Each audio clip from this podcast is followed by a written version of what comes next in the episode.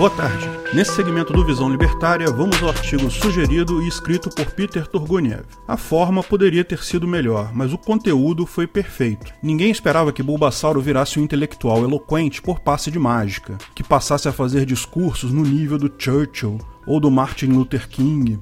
Ele sempre foi um sujeito meio tosco, totalmente tiozão, e essa identificação como homem do povo, não tenha dúvida, é grande parte do sucesso dele na política. Tirando a forma do discurso, que concordo poderia ter sido melhor, o conteúdo em si do que ele falou foi perfeito, extremamente direto e preciso, atacando o problema real nesse momento. Veja, eu vim aqui no canal falando dessa doença desde janeiro.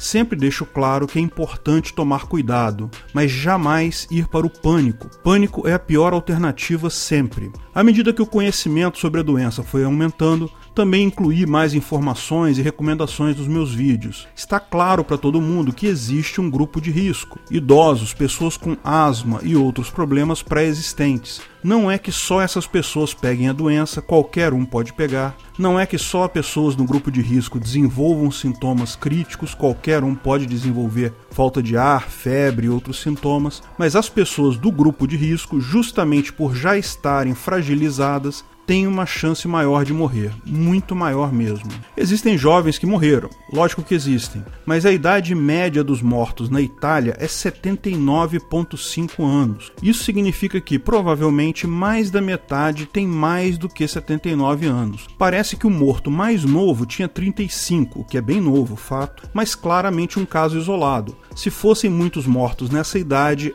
a média não se manteria tão alta. No resto do mundo não é muito diferente disso. Mantenho minha recomendação que fiz desde o início. Tome cuidado, lave as mãos sempre, evite lugares lotados sempre que puder. Ficar em casa, se você pode, é uma ótima opção. Fora isso, não conte com o governo para nada. Se tiver algum sintoma de gripe, não vá imediatamente para o hospital. Pode ser só uma gripe mesmo, e você ir a um hospital cheio de gente que pode estar contaminada só piora a sua chance. Fique em casa. Agora, se tiver febre muito alta e falta de ar, aí a coisa muda de figura. Procure ajuda. De preferência, ligue para seu plano de saúde, hospital ou SAMU, como preferir, para saber como proceder. Sair diretamente para o hospital pode não ser a melhor opção, melhor ligar antes para saber o procedimento na sua região. Não existe nenhuma ação da máfia governamental que poderá te ajudar, muito menos ações absurdas e sem sentido como quarentena, proibição de comércio funcionar, proibição de pessoas de sair.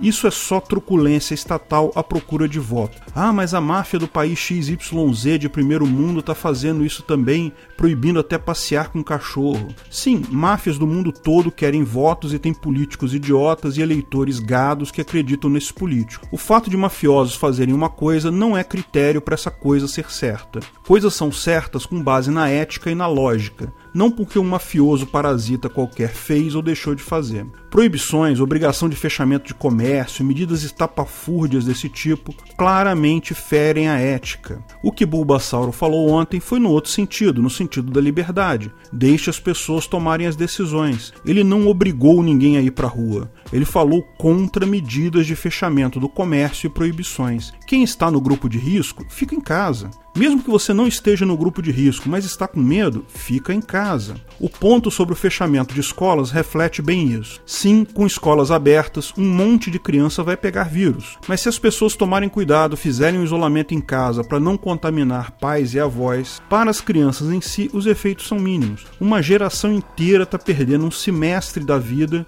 com medo de um risco que elas não correm. Fábricas e comércios, ninguém tem capital para manter fábrica fechada, loja fechada, bar fechado por muito tempo. Isso vai ser uma catástrofe econômica. Ah, mas vai preservar vidas. Não, não vai. Não há garantia nenhuma de que vidas serão poupadas dessa forma, porque mesmo que você não se infecte num primeiro momento, em algum momento você vai sair de casa, vai acabar se infectando. Pior, o resultado pode ser ainda mais mortes devido ao caos econômico. Eu não gosto de estudos estatísticos, a lógica e a ética me bastam, mas para quem gosta, tem estudos que correlacionam a taxa de desemprego com mortalidade média da população. Cada 10 pontos de desemprego a mais, a mortalidade média da população aumenta 0,5%. Ou seja, aumentar o desemprego em 10 pontos percentuais, o que é fichinha nessas condições de proibição de comércio, vai aumentar a taxa de mortalidade média da população em 0,5%, ou seja, vai matar mais gente que essa doença já.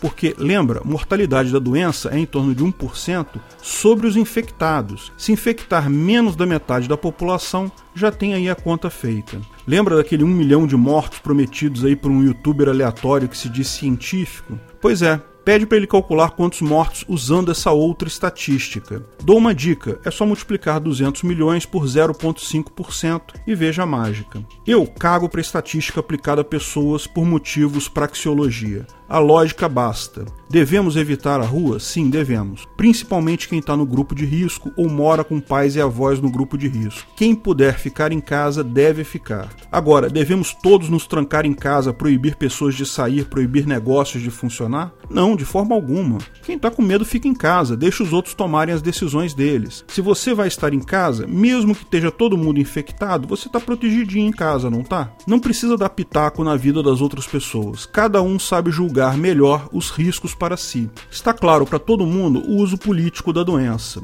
A mídia sabe que a única forma de derrubar a popularidade do Bulbasauro é com a economia colapsando. Viu uma oportunidade única para isso. Só que o interesse político tem limite, porque no final das contas não interessa a ninguém uma economia colapsada. Mesmo Witzel e Dória e outros socialistas que estão tentando se promover com essa crise sabem que estão em apuro se isso acontecer. Deputados, até da oposição, que estão se dizendo abismados, Bolsonaro enlouqueceu, Bulbasauro enlouqueceu, até a própria mídia sabe disso. Lógico, vão jogar para o público, vão continuar criticando o cara, mas no fundo sabem que isso é o que precisa ser feito. A estratégia deles é clara, vão tentar sangrar o cara na opinião pública para mais adiante forçar um impeachment ou derrota eleitoral.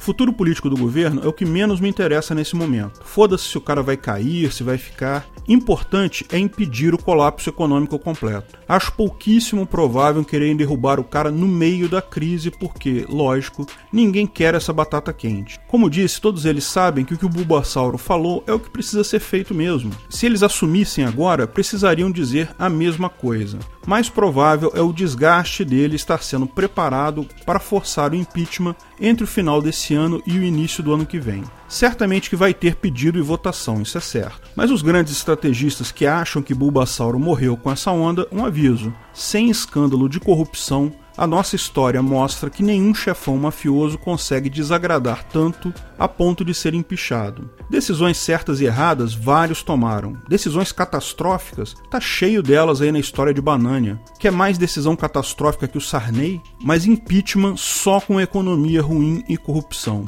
A decisão do Bulbasauro é justamente para preservar a economia. Quando mostrarem mais adiante que a doença matou 10 mil, 50 mil pessoas, sei lá quantas vai matar, e lógico, vão tentar dizer que isso foi tudo culpa da decisão dele, dá para ver fácil a oposição acusando ele de genocídio no pedido de impeachment, daí é só ele mostrar as estatísticas de mortes por acidente de carro, que matam muito mais do que isso todo ano. Queriam fazer o quê? Proibir carros por causa disso? Parar toda a economia para as pessoas não morrerem de acidentes de carro? Então, a menos que consigam um escândalo de corrupção, minha aposta é que ele não cai. Agora, lógico, a mídia sabe fazer a coisa. Vão tentar fabricar um escândalo de corrupção, obviamente. Fizeram isso com o Vampirão porque não fariam com ele. Eles sabem que agora que a popularidade do cara tá abalada, as pessoas podem acreditar numa armação qualquer. Vamos ver se vai colar ou não, se o establishment socialista vai conseguir virar essa mesa de novo. Agora, pode ser que consigam sangrar o cara a ponto dele não conseguir se reeleger em 2022. Mas isso ainda vai depender de um candidato de centro-direita forte. Porque se for ele de novo, mesmo sangrando contra a esquerda, ele ganha outra vez. Dória e Witzel bem que querem a vaga, mas eles subestimam o mal que fizeram a si mesmos com as medidas tresloucadas que tomaram.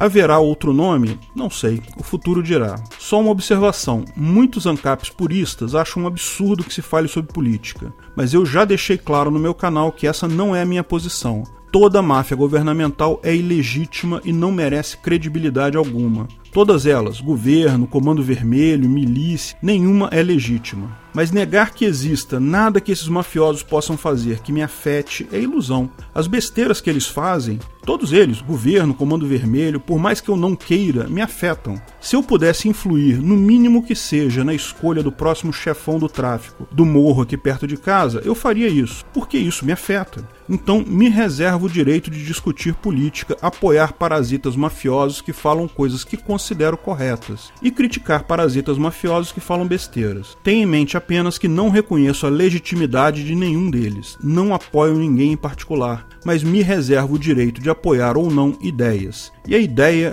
do discurso do Bulbasauro ontem estava perfeita, está corretíssima. Felizmente, por mais que se esforcem para lançar toda a sociedade em ideias socialistas, essas ideias estão com os dias contados. Eles acham que quem está tirando a força da esquerda é a direita. Não é. Quem está destruindo a esquerda é a informação descentralizada. E é lógico que esse caminho será cheio de idas e vindas, vitórias e retrocessos, mas o destino final é um só. Caminhamos todos para o Ancapistão. Obrigado pela audiência. Se você gostou do vídeo, curta e compartilhe em suas redes sociais. Aliás, não deixe de nos seguir também no Twitter e no Gabay. Em ambos, somos o Ancapso. Estamos sempre divulgando novidades por lá também. Se inscreva e clique no sininho para ser avisado de novos vídeos. Até a próxima!